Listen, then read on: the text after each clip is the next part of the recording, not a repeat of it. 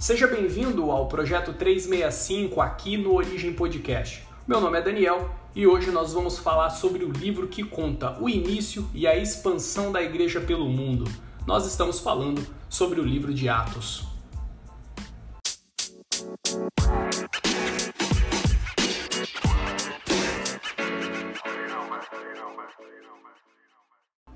O livro de Atos é o segundo volume da obra completa de Lucas, médico e companheiro de ministério do apóstolo Paulo. É o único texto que podemos classificar como livro histórico dentro do cânon do Novo Testamento. Trata-se de uma narração perspicaz e minuciosa, endereçada a Teófilo, que conta os primeiros anos de vida da igreja nascente, a começar por Pedro e depois por Paulo. Em termos cronológicos, Atos nos conta os fatos vivenciados pela Igreja entre os anos 33 e 64 da ascensão de Jesus até a primeira prisão de Paulo em Roma. Nesse período de três décadas, o Evangelho, originado na pequena e periférica província da Judéia, atingiu a capital do Império Romano. Atos se distingue do Evangelho de Lucas por não possuir um único personagem principal na verdade, a atenção está concentrada em duas figuras, Pedro e Paulo, mas com o aparecimento de diversos coadjuvantes, por exemplo, Filipe, Estevão, Tiago, irmão do Senhor, etc. Essa divisão de Atos em duas partes, dos capítulos 1 ao 12, concentrando a narrativa em Pedro, e do capítulo 13 ao 28, focando nos atos de Paulo, nos revela que Lucas tem em mente a convergência daquilo que os dois apóstolos representam, Pedro, representante do ministério aos judeus, e Paulo, representante do ministério voltado para os gentios, expandindo o reino para além das fronteiras da etnicidade judaica. E é por meio desses dois apóstolos, mas não somente por intermédio deles, que temos o cumprimento de Atos 1:8. Mas receberão poder quando o Espírito Santo descer sobre vocês, e serão minhas testemunhas em Jerusalém, em toda a Judéia e Samaria, e até os confins da terra. Atos é a narrativa da sucessão de fatos que levaram às constantes transposições de fronteiras mediante o poder do Espírito atuante sobre os apóstolos. Com certeza, o Espírito de Cristo derramado sobre os apóstolos e discípulos reunidos no dia de Pentecostes, como descrito no capítulo 2, do verso 1 ao 4, foi o grande poder que impulsionou o avanço do Evangelho. Por conta disso, um ponto importante no livro de Atos deve ser lembrado: a relação entre judeus cristãos e gentios convertidos ao cristianismo. Em outras palavras, o evangelho pregado pouco a pouco promoveu um encontro entre dois mundos totalmente diferentes, que foram mesclados e unidos pelo poder do Espírito Santo.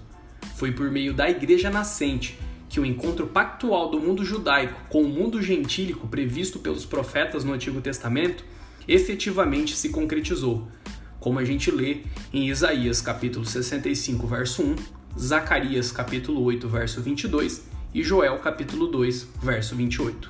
O ponto de nascimento da igreja, o dia de Pentecostes, revela a direção para a qual a igreja deveria seguir. A capacidade sobrenatural dos apóstolos e dos discípulos de falar em outras línguas é a sinalização visível disso.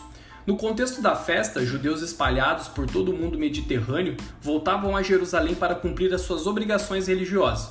E é muito pouco provável supor que todos falassem o idioma hebraico, ou mesmo o aramaico. Assim, a comunicação do testemunho de Jesus em diversos idiomas aos judeus egressos de várias partes do mundo aponta para a capacidade da mensagem de Cristo em transpor barreiras sociais e geograficamente impostas.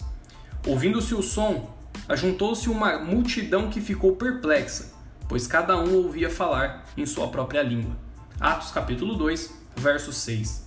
O povo ficar atônito em ouvir cada um em sua própria língua a mensagem de Cristo ser verbalizada de forma perfeita pelos seus seguidores.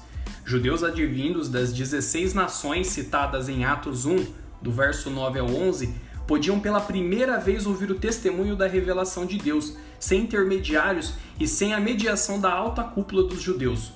O Pentecostes significou, numa perspectiva macro, a reversão daquilo que aconteceu na Torre de Babel em Gênesis 11 se em Babel as línguas foram dispersas por conta da pretensão humana de derrubar a Deus, agora, por meio de Cristo, as línguas são unidas pelo menos na capacidade de os judeus da diáspora entenderem a mensagem que estava sendo proclamada, uma clara indicação de que o conceito de povo de Deus estava sendo sensivelmente ampliado. A mensagem proferida pelo apóstolo Pedro nesse mesmo dia revela também o propósito de toda aquela movimentação. E todo aquele que invocar o nome do Senhor será salvo. Atos 2, verso 21.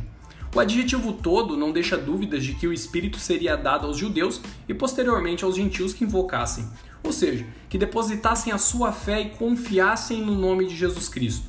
Efetivamente, o Evangelho só vai atingir os ouvidos e corações dos não-judeus a partir do martírio de Estevão, no capítulo 7. Aliás, Estevão será o primeiro mártir da igreja, cumprindo a primeira parte do ordenamento de Jesus.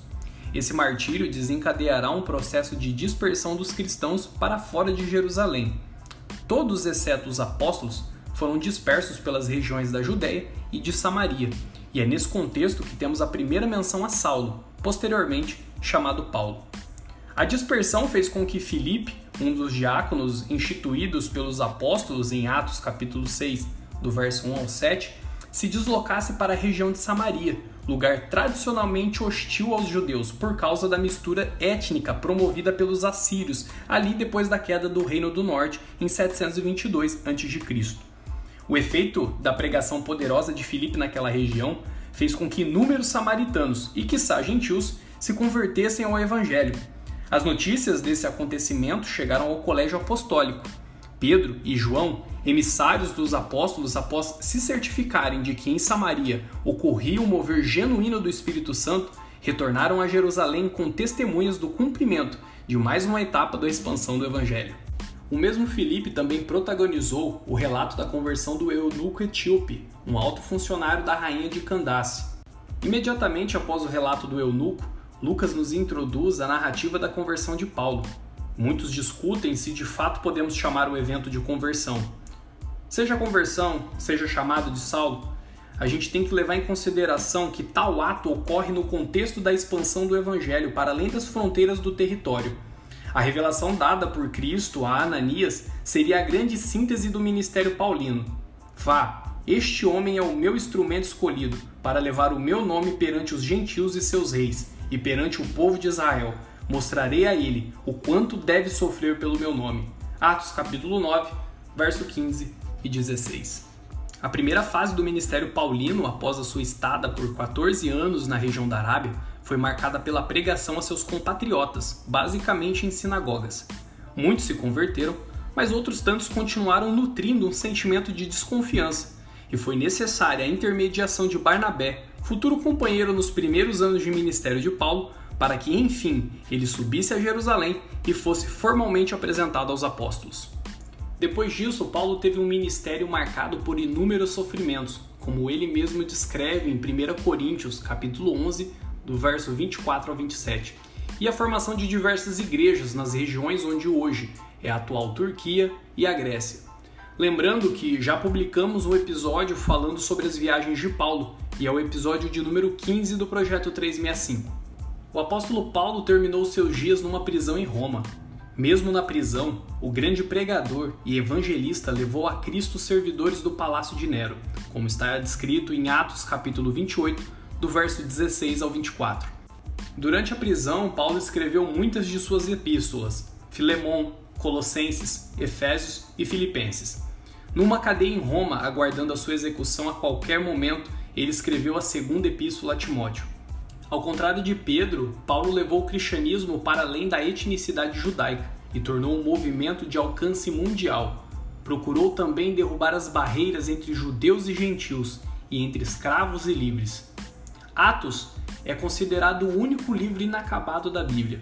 E observe a maneira brusca como ele termina. E de que outro modo deveria terminar? Atos só terminará de fato com o retorno de nosso Senhor. Dos primeiros cristãos aos últimos, todos nós fazemos parte da obra que podemos chamar de Atos dos Apóstolos. O Evangelho de Cristo continua avançando firme e forte até os confins da terra.